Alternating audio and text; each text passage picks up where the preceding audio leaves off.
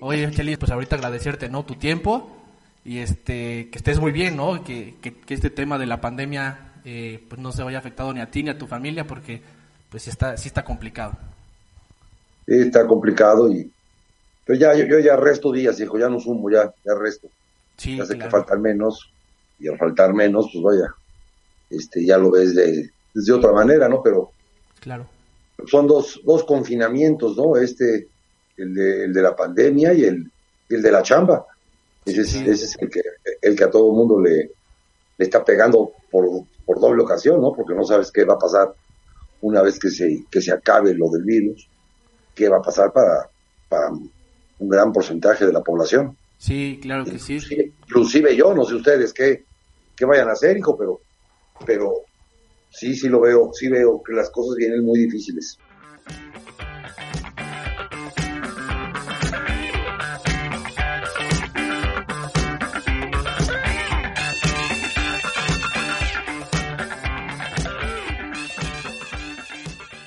Pues amigos, muy honrados, muy agradecidos y también estoy seguro que va a estar muy divertido el capítulo de hoy. Tenemos a, Chelis, eh, uno de los grandes íconos eh, recientemente de, no solo del fútbol mexicano, sino también del Puebla. Entonces, Chelis, pues muchas gracias por la oportunidad y esperemos que, nos pasemos un buen rato y, y para distraernos un poquito de lo que está, lo que está pasando. De eso, de eso se trata. Gracias a ustedes por hablarme, por localizarme y claro que sí nos lo vamos a pasar bien, hijo. Perfecto, Chelis, perfecto. Pues mira, para iniciar, a ver, eh, bueno, yo creo que lo que más le interesa a, todo el mundo, sobre todo de aquí, de Puebla, que es la gente que nos empieza a escuchar, ¿cuál es tu, tu recuerdo más bonito sobre tu paso aquí en el Club Puebla? El ascenso.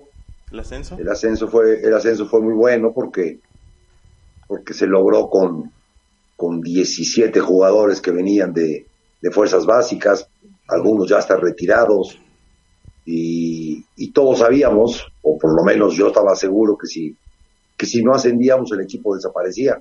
el señor Bernard no podía, no podía seguir pagando más. Ya habíamos tenido un año de, fracaso en la liga de ascenso, cuando fuimos campeones en la primera vuelta y luego perdimos la liguilla contra Gallos. Y fue una apuesta muy cara. Y, esta vez pues, volvió a apostar porque, porque la federación le debía un dinero que le habían prometido en, un draft pasado. Y entonces de tal manera el equipo lo tenía que mantener un año más, pero si no, si, y no le pagaron, ah. si no ascendíamos, el equipo, el equipo desaparecía y entonces esa fue la, pues, para mí la mayor satisfacción. Sí. Oye, Chelis, una pregunta, mira, nosotros que somos eh, pues de Puebla, seguimos muy de cerca ese ascenso, eh, éramos muy chicos, pero ese Puebla enamoró y no solo aquí a la ciudad, era un equipo que, no sé, se me hacía muy similar a aquel equipo de Toros Nesa, porque recuerdo muy bien la, la final contra, contra Dorados, cabellos pintados de azul, era alegría, todo el estadio volcado hacia la afición. Tú, tú dentro del equipo, dentro de, pues sí, de los jugadores, de familias, ¿qué se, qué, se siente jugar una final de ascenso?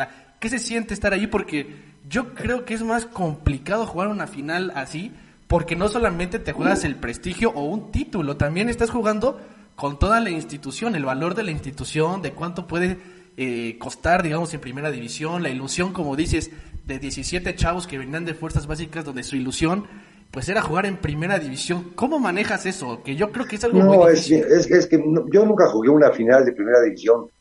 Jugué eh, semifinal contra Pumas. Claro, pero, pero eso está, para mí yo lo, catalogo, lo, lo catalogo como, como fiesta. Y las liguillas, las finales de torneo, que nunca me tocaron, pero por ejemplo las liguillas que me tocaron dos es una fiesta. Y a las fiestas vas a divertirte y esto no, esto era mucha presión porque, porque independientemente era un equipo que cuando me lo dieron, la única, la única encomienda era que no lo descendiera yo a segunda B. Sí. Dijeron, no, hay esta cantidad de dinero y nada más no lo bajes a segunda B, pero el equipo, el equipo empezó a ganar y a ganar y a ganar y a ganar, solamente cuatro partidos en toda la temporada. Sí, claro. En, todo este, en todo esto que, fue el ascenso, el año. Pero entonces ya la gente ya quería, ya quería ascender, y los dueños querían ascender, y, la prensa quería que ascendiéramos, entonces se, volvía una presión. Yo creo que la, la, la, final la ganamos en el partido de ida, con el empate claro. en Sinaloa, ahí, ahí ganamos el, el, derecho, ¿no? Porque ya lo, lo venimos a rematar acá. Hace poco lo, lo, acaban de pasar el partido, lo íbamos ganado 3-0 y al final se nos, se nos complicó 3-2 y, Villa sacó un remate que era, no había gol de visitante. Y entonces sí se nos complicó el final del partido, pero este, pero no, se, se vive totalmente diferente. Esto fue muy, muy presionado. Sí, me imagino. Y, y un grupo, y un grupo muy humano. Yo creo que todo se basó en, en que era un grupo muy humano. Sí todos con el, con el gran anhelo de destacar en primera división. Muchos no tenían, no tenían esa, esa experiencia, ya te digo, venían de, segunda división, de tercera, retirados a, a Hugo Ruiz, lo saqué de una empresa en la, cual trabajaba y regresó al fútbol.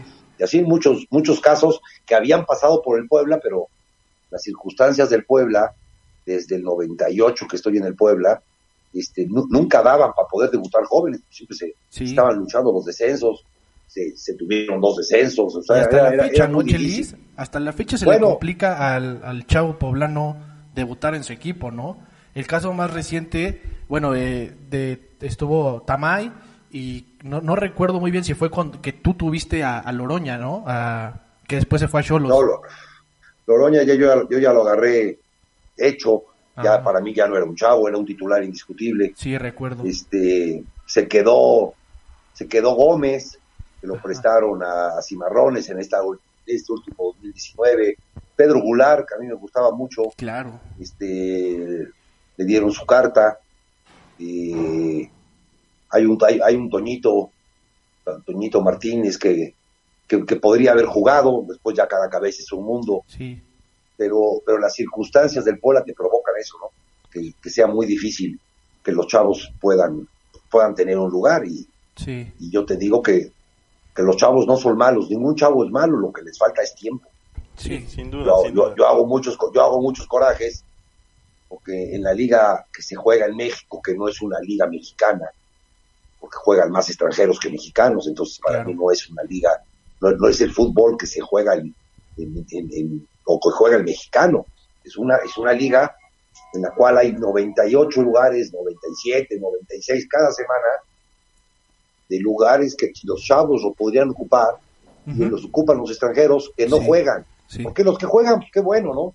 Sirven, funcionan y son mejor que los de acá. Claro. Pero el gran problema es los otros 96 que no participan. Y esos son lugares que tendrían que ocupar los chavos. Sí, sin duda.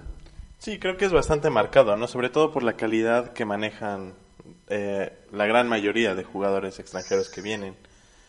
Eh, se me hace curioso que, que comentes que es todo lo que pareció que era el equipo en ese entonces, al final resultó ser lo contrario para ustedes, hablando de la presión, hablando de el objetivo que realmente a lo mejor tú tenías o el equipo tenía, que era no descender nunca lo demostraron.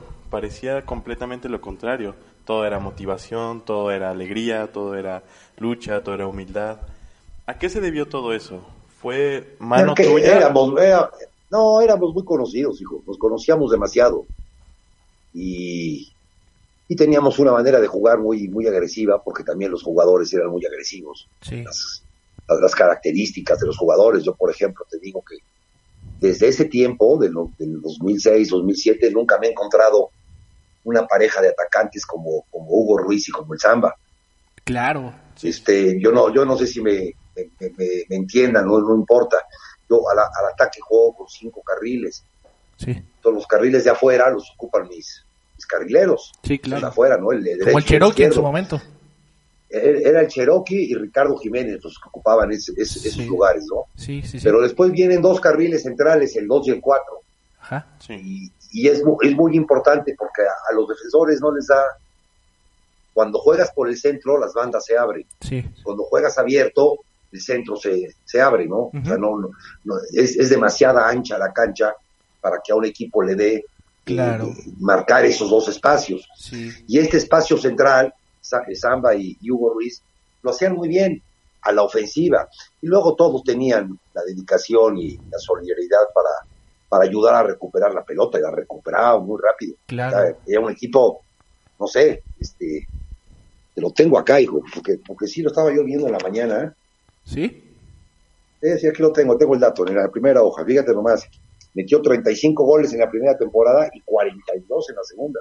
No, ma. O sea, era, era, era fue, un, equipo sumamente agresivo. Sí, sí, y entonces llegó un momento que después nunca más me volvió a pasar, este, no era tanto el, el, hacer cómo voy a quedar este partido, sino por cuántos voy a ganar. Sí, claro. O sea, ya, ya la mentalidad era esa, ¿no? Por cuántos vamos a ganar. Nunca nos preocupamos por el rival. No había tanta información como había, como hay hoy en día. Entonces había muchos equipos que ni idea de cómo jugaban, hijo. más o menos, nos informábamos un poco, pero, pero poco, y nos, eso créeme lo que nos ayudaba mucho, porque al rival sí lo respetábamos, pero nunca nos importó cómo jugar. O el chiste era cómo jugábamos nosotros. Sí, Chelis, una pregunta. Eh, hablando del samba, de Hugo, que, que, haciendo un paréntesis pequeño, yo conozco a Hugo porque aquí eh, en tu casa, en, el fraccionamiento de la esquina, vive su mamá. Entonces, imagínate, festejando el ascenso y de ahí lo, lo tenía aquí a, unas casas. Entonces, a pues, tiro, a tiro de piedra. contentísimo, sí, claro. Oye, Chelis, pero eh, dentro de, de esta dupla de samba, Hugo, también para mí existe un hombre clave, ¿no? Un, un tipo importante que yo creo que era el Bola González. El Bola González eh, no, no, no entraba en mi presupuesto, a mí me dieron 600 mil pesos por armar un equipo. Sí, sí, sí. Y entonces no lo que cobraba el Bola, este, que no era una gran cifra, pero no, se, se, disparaba ante ese presupuesto. Sí, claro. Ya a falta de pocas, a falta de pocas semanas, un hermano de Paco, el dueño, dijo, este, te conviene que traigas al Bola, porque es un jugador de 8 o 9 goles. Yo ya, me había, ya lo había yo visto jugar en, en, jugaba en el sur, en los lagartos de no sé qué madre jugaba. Yo ya, ya había visto al Bola, claro. Y era un jugador de 8 y 9 goles. Sí. Pero no me alcanzaba y me dijo, yo te lo pago por afuera. Y entonces es así como llegó el Bola. Y el Bola, ante la cantidad de pelotas que le llegaban al área, este, te resolvía. Y era muy poste, muy poste era el bola. De, los dos de afuera y los tres de adentro. Pero después venía Samoglini y venía Noriega. Sí. o que eran, eran, otro, eran otros dos que atacaban. Sí. El equipo se hacía sumamente agresivo, hijo. Oye, Chelis, ¿y te consideras un tipo de, buen ojo? Porque ya, mencionamos ahorita al Bola, que, que tú ya lo habías visto, que tal vez no era contemplado para el fútbol mexicano, fue un tipo rendidor. Hablamos del ruso, que también eh, pasó por Puebla, después eh, se mantuvo en gran nivel. Eh, me acuerdo mucho también del Pelón Acosta cuando lo trajiste el central, parte importante también para, para cuartos no, y esa semi no, no, Casi tengo buen ojo, porque mira, todos, todos los que los Cherokee, los Orlando, los Salinas, Zárate, este, Noriega, pues estos ya estaban, ¿no? Sí, sí, sí. Y, y estos que llegaron, al final de cuentas, se acomodaron a lo que era el grupo. Créeme lo que, que en, momentos era, era, era un grupo pesado. Sí. eran, eran ya como que, como que se creían dueños de esto, ¿no? Llevan mucho tiempo acá ellos. Y querían hacer respetar su lugar.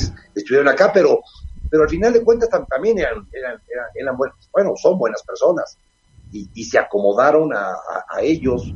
Y luego los que fueron llegando, cuando, cuando aquella semifinal, fue un torneo en que llegó Davino, llegó Sorno, llegó el Pelón Acosta. Sí. Este, y, el, hondureño también. ese equipo estaba destinado a descender. Necesitábamos 27 puntos o más. Entonces a mí me contrataron un 20 de diciembre. Mi única condición fue que era, un equipo que yo había armado el semestre pasado. Claro. Al final de cuentas, en septiembre me corrieron y en diciembre me vuelven a contratar, pero mi condición era que me limpiaran. Yo no iba a hablar con nadie. Fue la primera vez que yo no hablé con nadie. Que me limpiaran el plantel y que me dejaran solamente a 18 a los 18 que habían conseguido el ascenso. Entonces yo les dije, si alguien va a tener que descender este equipo, tenemos que ser nosotros. Claro. Y entonces en ese equipo no entraba nadie.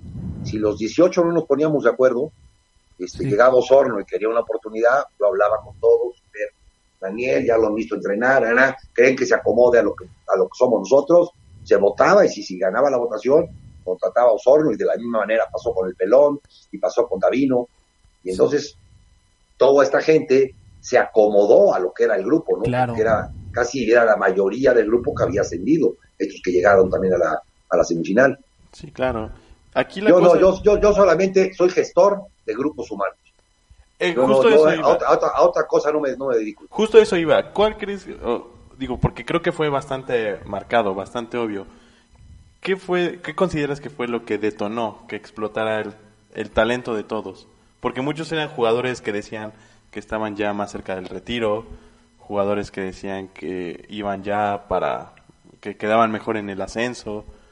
O sea, nadie era conocido realmente como como figura, vaya, como alguien que sabía que podía dar lo que al final dieron en el equipo. No, éramos, éramos muy feos, pero, pero, muy, pero muy seguros. ¿no? Has de- has de tener algún cuate muy feo, pero que llega a la fiesta o llega al antro y es el que mejor niña saca al final, ¿no? Sí, O sea, claro. seguros, éramos totalmente desenfrenados, conquistadores, este, no nos achicábamos por nada, éramos tirados para adelante.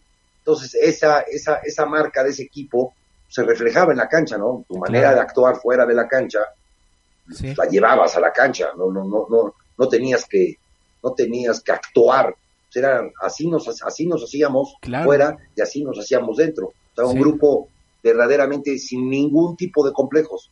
Entonces, de esa manera logramos lo que lo, eh, lograron ellos.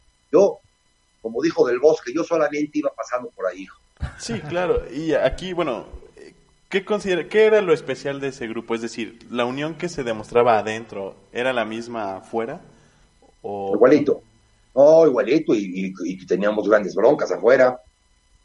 Primero, en el, en el primer lapso me ayudaba mucho Yanni, no sé si se acuerdan, yo tenía un, Sí. teníamos un psicólogo de cabecera, que en esos tiempos no se usaba psicólogo, y Exacto. era, era, era, era un eh, eh, psicólogo, pintor, escultor, fotógrafo, este Muy social, muy del área de la- social, de, muy de- humana. de la, de la corriente gestal, este Río Abierto, la y ahora, y, Sí. y, y- y al final de cuentas, este se ganó la confianza de todos. Claro. Él mandaba en los, él mandaba en los entrenamientos y él, yo el, el- el jueves tenía yo un plan de entrenamiento y él me decía, no, los jugadores no están para entrenar hoy, ¿para qué están? Pues para irnos a tomar un café todos, pues nos íbamos a tomar un café, entonces en en esos arreglos el, el equipo se fue se fue conformando y se fue y se, y se fue juntando, o sea, na- nada era obligatorio y sí había muchas reglas, había claro que había muchas reglas y el que no cumplía una regla se iba para afuera, lo bajaba yo del avión o Claro. bajaba yo de la alineación, pero en el entendido que era lo que nos convenía a todos.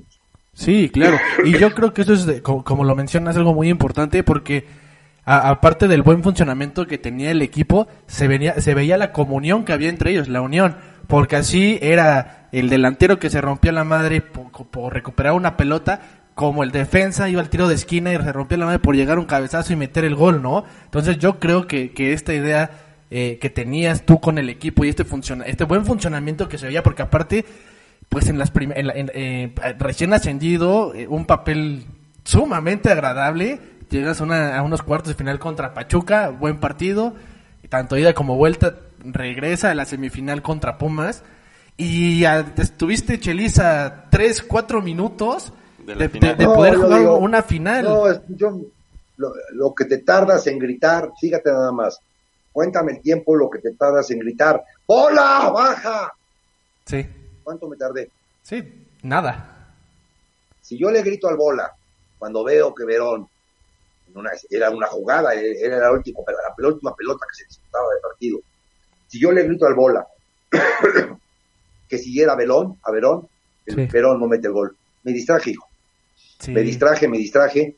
Este, dije el último centro, lo saca Villa, lo saca el que estuviera ahí, y se acabó el partido. Y, en esa distracción de mi parte, Verón, Verón se, se sale de su zona va Sí. en busca de este supuesto centro, que sí se dio el centro, Sí, y es ahí donde nos ganan el partido, a esa, a esa fracción de segundos, porque si le grito al bola, el bola lo hubiera correteado, Claro. sin ningún problema. Oye, Porque el bola tenía toda la, toda la dedicación, o sea, no, no era, no era un jugador difícil, ¿no? Claro, era claro. un jugador que dentro del, del campo te cumplía con lo que le dijeras. Sí. Oye, Chelis, mira, a ver si, si hicimos bien ahorita que tocaste este tema de, de Pumas, que era dirigido por el Tuca. A ver si hicimos bien nuestra chama. Acá tenemos una, una como anécdota que, que, que dice que tú, tú le regalaste un libro al Tuca Ferretti de este el pendejí, lo, la pendejísima historia del fútbol. sí. Sí, y todavía, espérame, lo peor de todo que se lo regalé en Monterrey. ¿Ah, sí? Y, y este... Sí, sí, sí, sí, sí. Sí, le ganamos ese partido y sí, se lo, se lo regalé ya después, en este 2019. Se desencadenó lo que se desencadenó sí. el día que jugamos contra ellos este, en el penúltimo partido de la temporada. Este acto totalmente con todo el colmillo, nos rompió el ritmo, nos sacó de juego, este, o sea, el, el show este que hice que al final me expulsaron. Sí. Eh, pero, pero no, yo tenía yo, vaya, no de hablarme ni nada, ¿no? Pero sí tenía yo esta relación con el Tuca de, de saludarlo y, y, poderle regalar un libro, ¿no? Sí, claro. Y, que hoy, hoy, hoy, hoy, hoy, que es día de, hoy es día del libro, sí. este, leí, leí, una cosa, una cosa bonita, ¿no? Es, cuando te regalan un libro, este, es de mucho agrado, te están, te están viendo cara de intelectual, güey. Claro. ¿no? sí. O sea, si yo a mi compadre, que está sentado a ti, este, le regalo una cerveza, lo que la va a poner junto a la que tiene. Sí. ¿Estás sí, de acuerdo? Sí, claro. Sí, sin duda. Y no, no, y no, no, no pasa absolutamente nada, es un halago. Claro. Pero un libro, dice, ay cabrón, ¿de qué me vio cara este güey de regalarme un libro? ¿no? Sí. O sea, no, no, no, no creo que me lo haya regalado para nivelar la, la pata de la mesa de la casa. Pareciera que no, pero sí tiene ese, ese trasfondo, ¿no? Ese, esa Sí. idea. Chelis, Correcto. Sí, se, se lo regalé, se lo regalé. No sé cómo te enteraste, ya no me acordaba yo ni del título, pero sí, ese era el título. Sí, oye Chelis, y, y, y hablando así del Tuca, que es un tipo eh, ganador y todo, tienes, eh, no, bueno, no, no quiero emplear mal eh, eh, la idea ni nada, pero a- alguna escuela, así como, digamos, al Piojo se le dice que tiene el- la escuela del abolpismo, Memo Vázquez la del Ferretti, ¿tú, tú, tú te consideras de alguna corriente así de, de, DT o algo? Yo, yo me considero de la corriente y mi admiración total de Javier Aguirre, hijo. A Javier Aguirre. De Javier Aguirre y de y ya si quieres un poco más en cancha. Este que a Javier lo conozco mucho fuera de cancha. Ok, eh, o, platicando con sus jugadores el cómo se lleva con sus jugadores. Sí. y luego conozco mucho lo de la cancha de Simeone Uf, que se asemeja mucho a lo de Aguirre lo Sí. que pasa es que Aguirre no lo entrena de esa manera. Y lo de Simeone lo entrena exactamente de esa manera en que yo lo, yo lo entreno yo, yo, yo, yo entiendo que los entrenamientos, hacer un entrenamiento es un arte, claro, que, que tiene mucha ciencia, sí. ¿no? Eh, No, no, no existe un entrenamiento, o no podría existir un entrenamiento de más de 90 minutos, pero tú lo tienes que hacer lo más, lo Sí. más parecido a lo que es un partido, Claro, sin ¿no? duda. con la misma presión, con la misma tensión, con la misma dinámica, con, las, con los mismos eh, tiempos para recuperación. Eso para mí es un, un, un entrenamiento en cuanto a la ciencia. Sí, En cuanto al arte, le tienes que dar muchas variantes y muchas buenas caras y muchos objetivos y muchas muchas cosas ponerlas tipo Disneylandia porque Sí. se vuelve monótono, ¿no? Los entrenamientos se vuelven monótonos. sí, sí, sin Y duda. ahí está más o menos un punto del por qué regalo cosas y hago cursos Sí, ¿no? para para hacerlo un poco más un poco más variado. Pero es es que solo interesante, Simeone ¿eh? entrena después de, de ver lo que yo entreno ujú, pasarme, sin exagerarte, 15 días viendo lo que hace él. O sea, Sí. ¿sí te acuerdas de las máscaras de perro? sí, sí, claro. Bueno, las máscaras de perro las he hecho en tres o cuatro equipos. La primera vez que lo hice fue aquí en Puebla. Él lo hace exactamente igual, pero sin máscaras de perro. sí. Pero, pero la palabra, este, no bulldog, ¿cómo se llama el perro ese que utilizan para pelea? El bull, el bull, no, este, el Doberman o el Rottweiler. No, ¿el cómo? ¿El Rottweiler? les grita como Rottweiler, Rottweiler. la, la, la". O sea, sí tienen su cabeza Sí, la recuperación de la pelota como perros. sí. Sí la tiene, no les pone máscara, ¿no? sí. Pero, pero me, me asemejo mucho a esas, a esos dos, ¿no? El vestidor de Aguirre, la manera de comportarse con los jugadores de Aguirre Sí. y, y el entrenamiento de Simeone. Y, y, no, y nunca te nunca eh, te llamó la atención o, o el Vasco nunca te llamó al- pa- para hacer eh, un auxiliar con él en Europa No, o, nunca, no. o algo. ¿No te hubiera gustado? No, claro que sí, no, con dos personas que admiras, imagínate, claro. claro. que sí. Sí. Sí, me hubiera, me hubiera encantado. Y, y, y por conocer otra forma de entrenar, otra manera de pensar, Sí. este, lo que entrenaba el señor Carrillo, que yo no le, no, no, no sé si le caiga yo bien hoy en día, ¿no? pero obviamente no le caía yo bien, pero me tenía que aguantar porque yo era enviado de, de la directiva, yo tenía que ver los entrenamientos por la directiva, entonces Claro. dos veces me corrió del entrenamiento y no, no me moví, obviamente. Eh, a, mí, a mí el dueño era el que me mandaba hacer eso, Sí. pero la manera en que entrenaba, créeme lo que luego después, hace un año y medio que estuve en el Chelsea, Sí. viendo lo que hace el Chelsea, lo mismo que hacía Carrillo en el carajo, en el, en, en el, En el América del 2002. 2005. En el 2002, no, en el Puebla, en el Puebla. Ah, ok. En el 2002, 2001, lo mismo que hacía el Chelsea, se lo vi a, se lo vi a Carrillo 20 años, 20 años antes. Y es, es curioso eso, ¿no? Además, porque creo que todo va enfocado hacia, como tú dices, el, el sentido humano.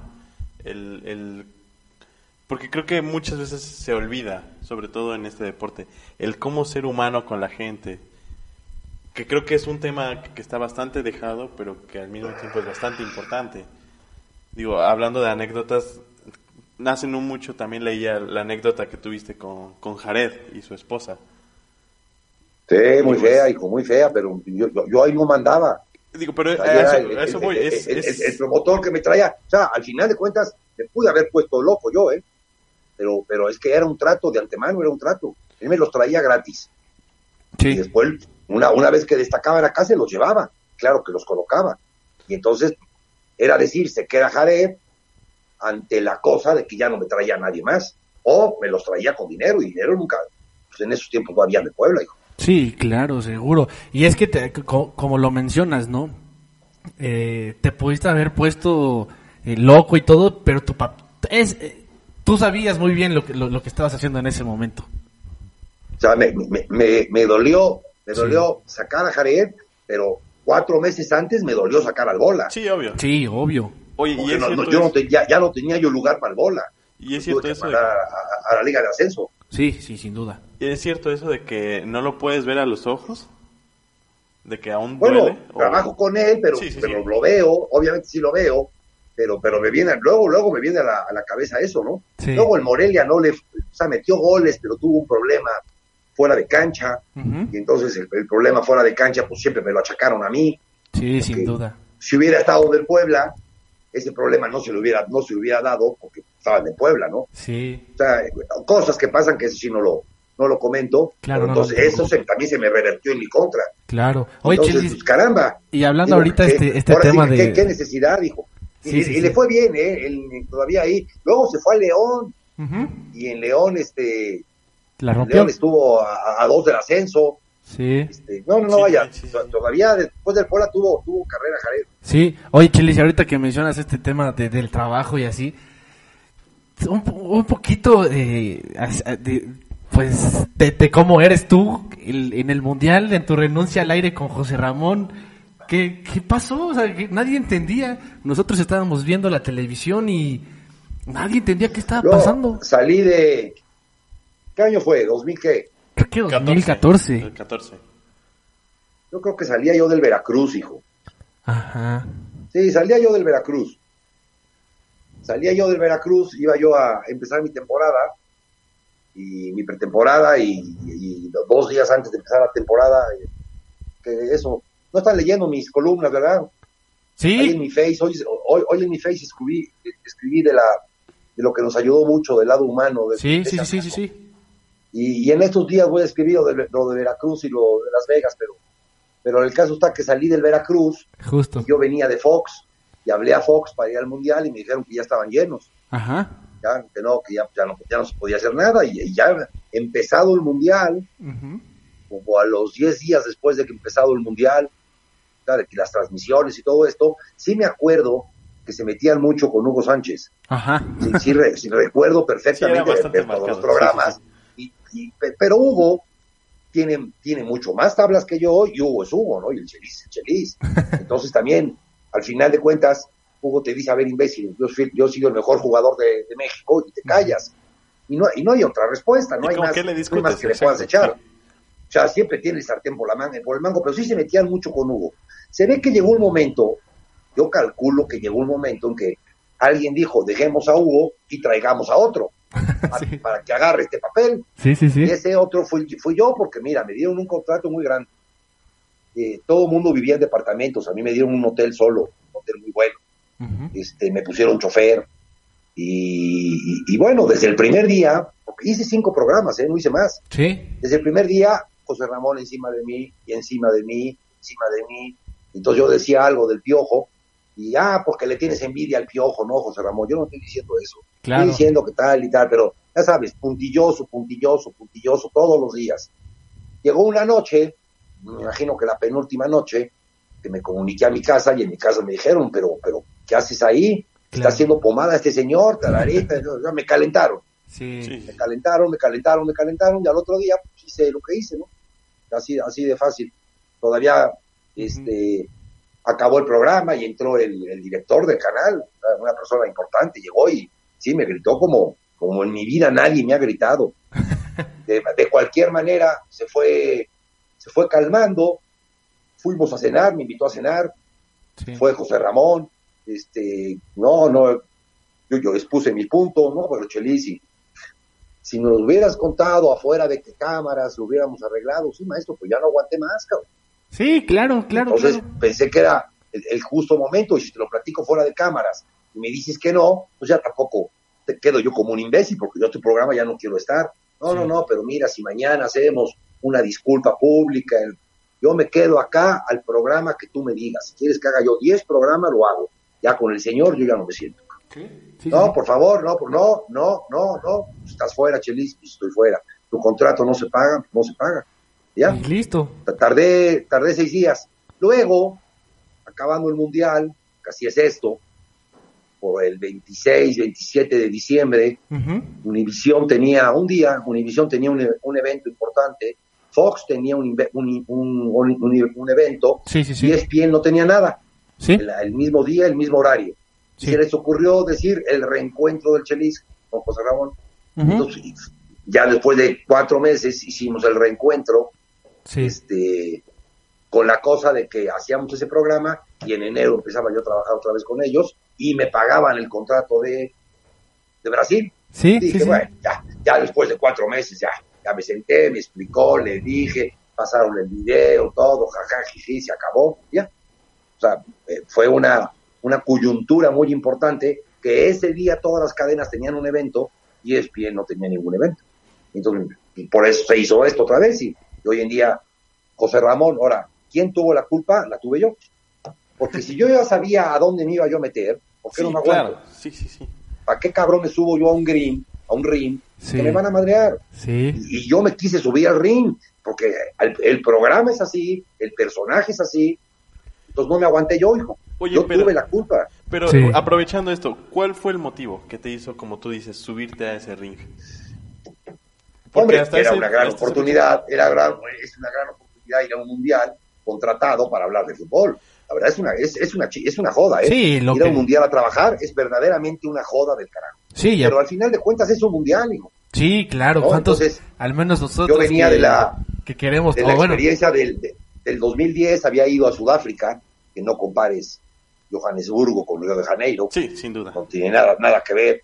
Y yo venía de la experiencia de, de- de trabajar en TDN en, un- en un mundial. sí. Y entonces el 2014, la verdad, sin tener equipo y sin tener nada, Ujú. pues era, era, era una, era una magnífica oportunidad. Ahora, el mo- los momentos en que había yo trabajado con José Ramón, nunca había pasado nada.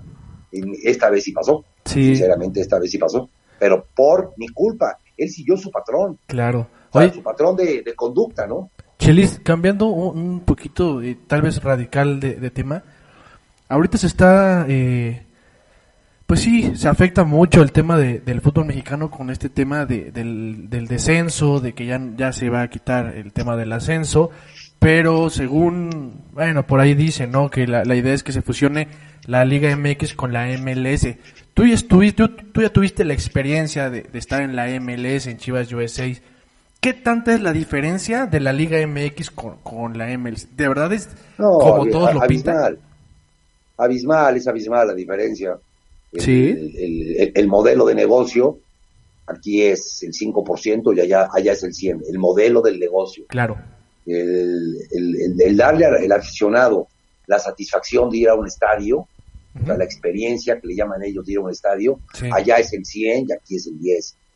El nivel deportivo, aquí es el 100 y allá es el 60, ¿no? Eh, a, a nivel deportivo, sí es mucho más acá que allá, pero pero lo que busca, me imagino que el fútbol mexicano o los que dirigen este, este movimiento es el, el, poder adquisitivo que tiene el americano. Claro. Y, y, el, valor del ticket, ¿no? Hay una familia que va a un partido de fútbol, se gasta 100, 150 dólares con la mano en la cintura. Claro. Que, es, mucho dinero y aquí en México no se gastan eso. No, no, no. Es obvio, que no se lo gastan. Entonces, los de aquí van en busca de eso, número uno. Y los de allá, me imagino que no en todo el país, ¿eh? porque no es igual, pero en muchas zonas, en las más, pues, hay una gran cantidad de mexicanos.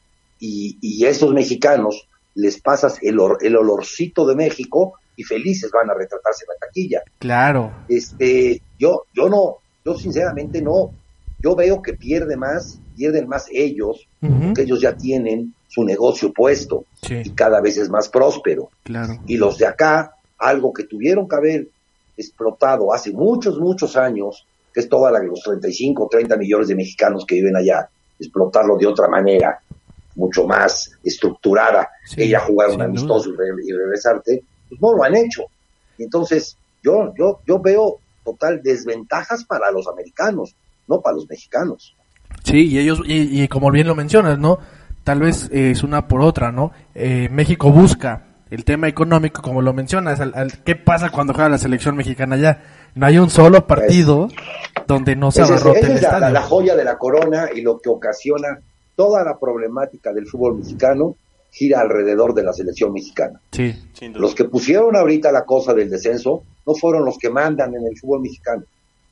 Son gente de un nivel más abajo que le dan el poder para tomar estas decisiones, porque algún día estos van a tener que votar por los derechos de la televisión y sigan teniendo los, las dos que la tienen, ¿no? Sin duda. Y, no, Y, no, y no salía al mercado, porque de, en la última votación que hubo, la última oferta que hubo para los derechos que acaban en el 2026, había una oferta del doble del dinero de lo que se ofreció solo para Estados Unidos. Claro. O sea, el doble del dinero solo para Estados Unidos. Y se tuvo que agarrar, o la gente tuvo que firmar los derechos a lo que ofrecían, este, a la mitad de lo que ofrecían la gente de México. Esa es la joya de la corona, ese es el gran problema, o el gran beneficio, ¿no? Porque de ahí, de ahí emana todo lo demás del fútbol mexicano, de lo que es la selección, y el cómo la venden.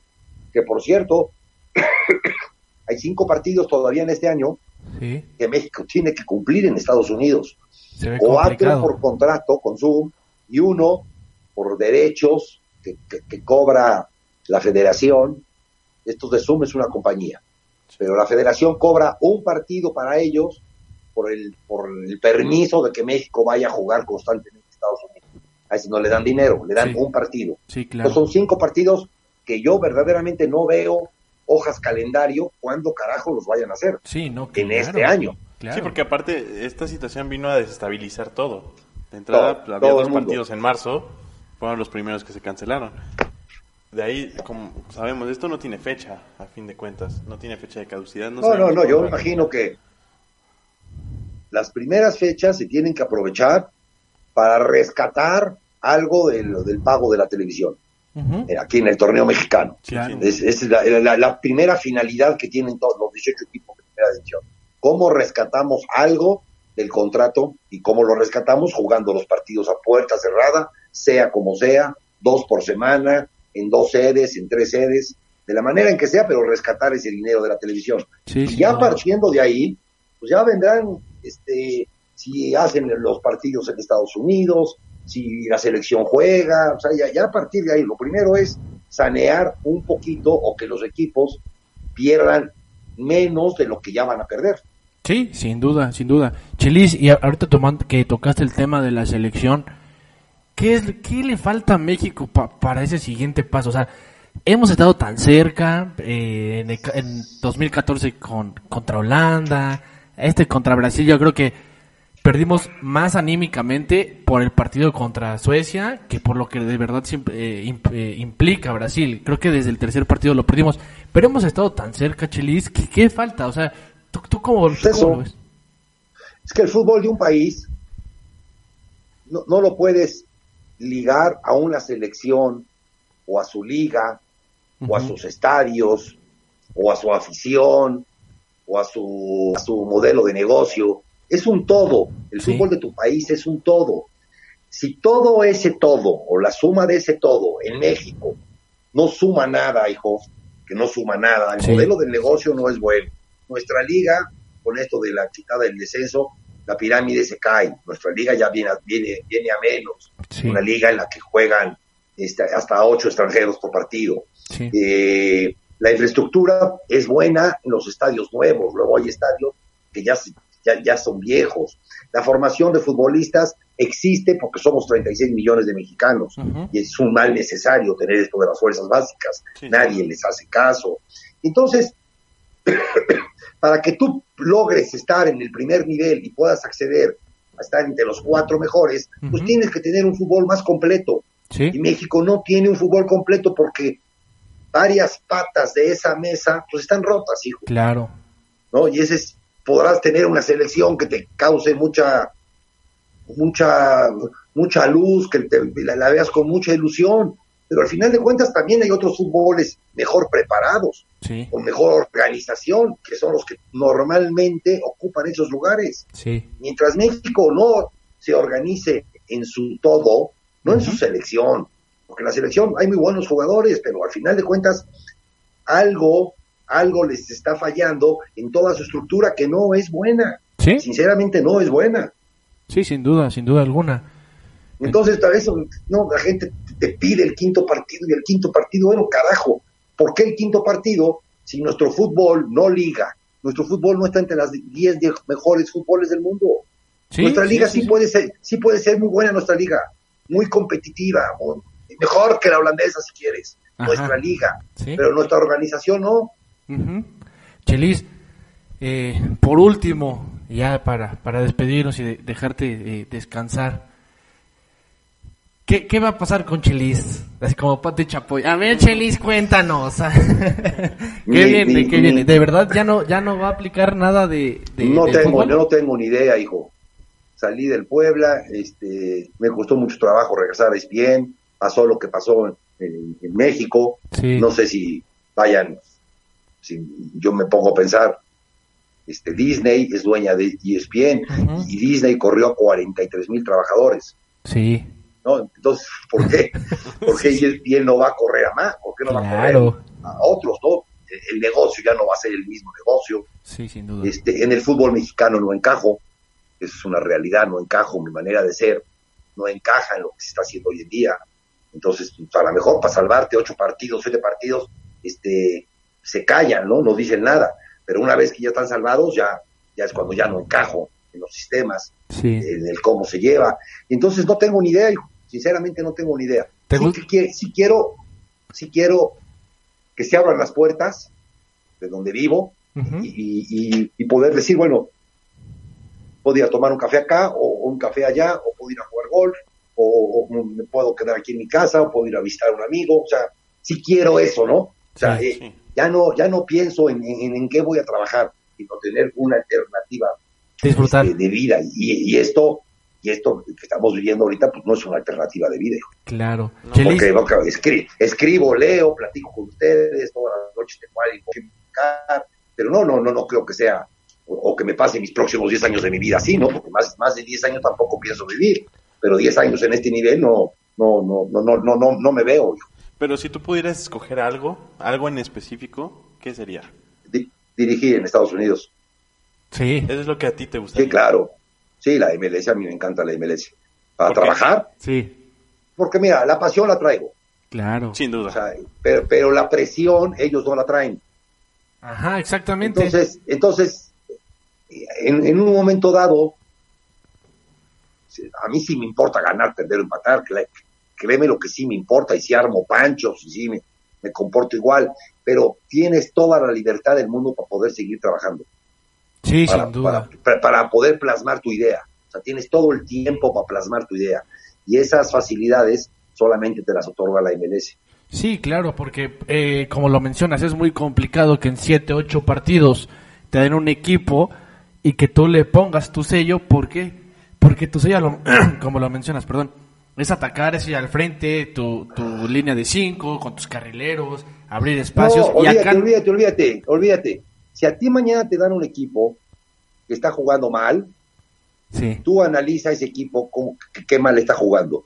Tú lo que tienes que hacer así con tu cachucha y tu playerita, así lo que está, exactamente así, haz todo lo, haz todo lo contrario a lo que están haciendo. Y con eso, con eso le pegas. sí, Por sí, eso sí. todos los técnicos que, que contratan empiezan a ganar, porque hacen todo lo contrario a lo que venía haciendo el técnico. Los técnicos somos muy tercos sí, y no nos, sali- no nos salimos de nuestra idea y creemos que nuestra idea no Claro. te dio en la 1, no te dio en la 2, no te dio en la 3, en la 4 seguro.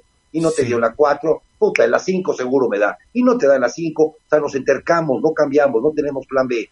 Oye, Chelis, pero el que, también... viene, el que viene en tu lugar, claro que tiene el plan B. Oye, Chelis, pero también es- no es crees que es un poco culpa de, de jugadores, o sea, porque también se responsabiliza mucho al DT Los cuando yo cuando yo creo que no es así, también es eh, Sí, pero jugador, pero jugador, fíjate una cosa, después de cuatro semanas, cinco semanas que no, que no gana, su ego, su vanidad los está matando, porque ellos no quieren, no quieren perder, se siente, créeme lo que se sienten del carajo, a sabiendas de que no los van a correr, ¿eh? Pero, no pueden correr a 23. ¿tú crees que existen Entonces, los jugadores tiende Al entrar el entrenador, el entrenador nuevo, este, y con una nueva idea, este, te la agarran en dos segundos la nueva idea. Sí, con tal de ver de eh, otra cosa, con tal de ver algo distinto ya les cambia el chip. Ya, con eso, con eso, otra nueva idea, de la noche a la mañana ya son buenos. Ya se hartan, dejan de creer en ti, este, ya- saben que esa idea no va a jalar, eh, empiezan los problemas, Desconfianza. mil cosas que suceden, Sí, ¿no? sí, sí. Llega el siguiente y empiezan a ganar los mismos que venían perdiendo. Pero, ah, por eso pregunto, ¿tú crees que existen los jugadores tiendecamas, como les dicen? O, o sea, ¿crees que sea a propósito o que sea No, consecuencia? al que- propósito no, pero sí hay jugadores hartos, Claro. hartos, se hartan de perder. Se hartan de, de e- ellos ser, ex- porque en la foto de la derrota, o en, el foto, en la foto del gol en contra, no sales tú, Claro. sale el pinche portero tirado, hecho una, una pitrafa, y el defensa que llegó tarde barriéndose.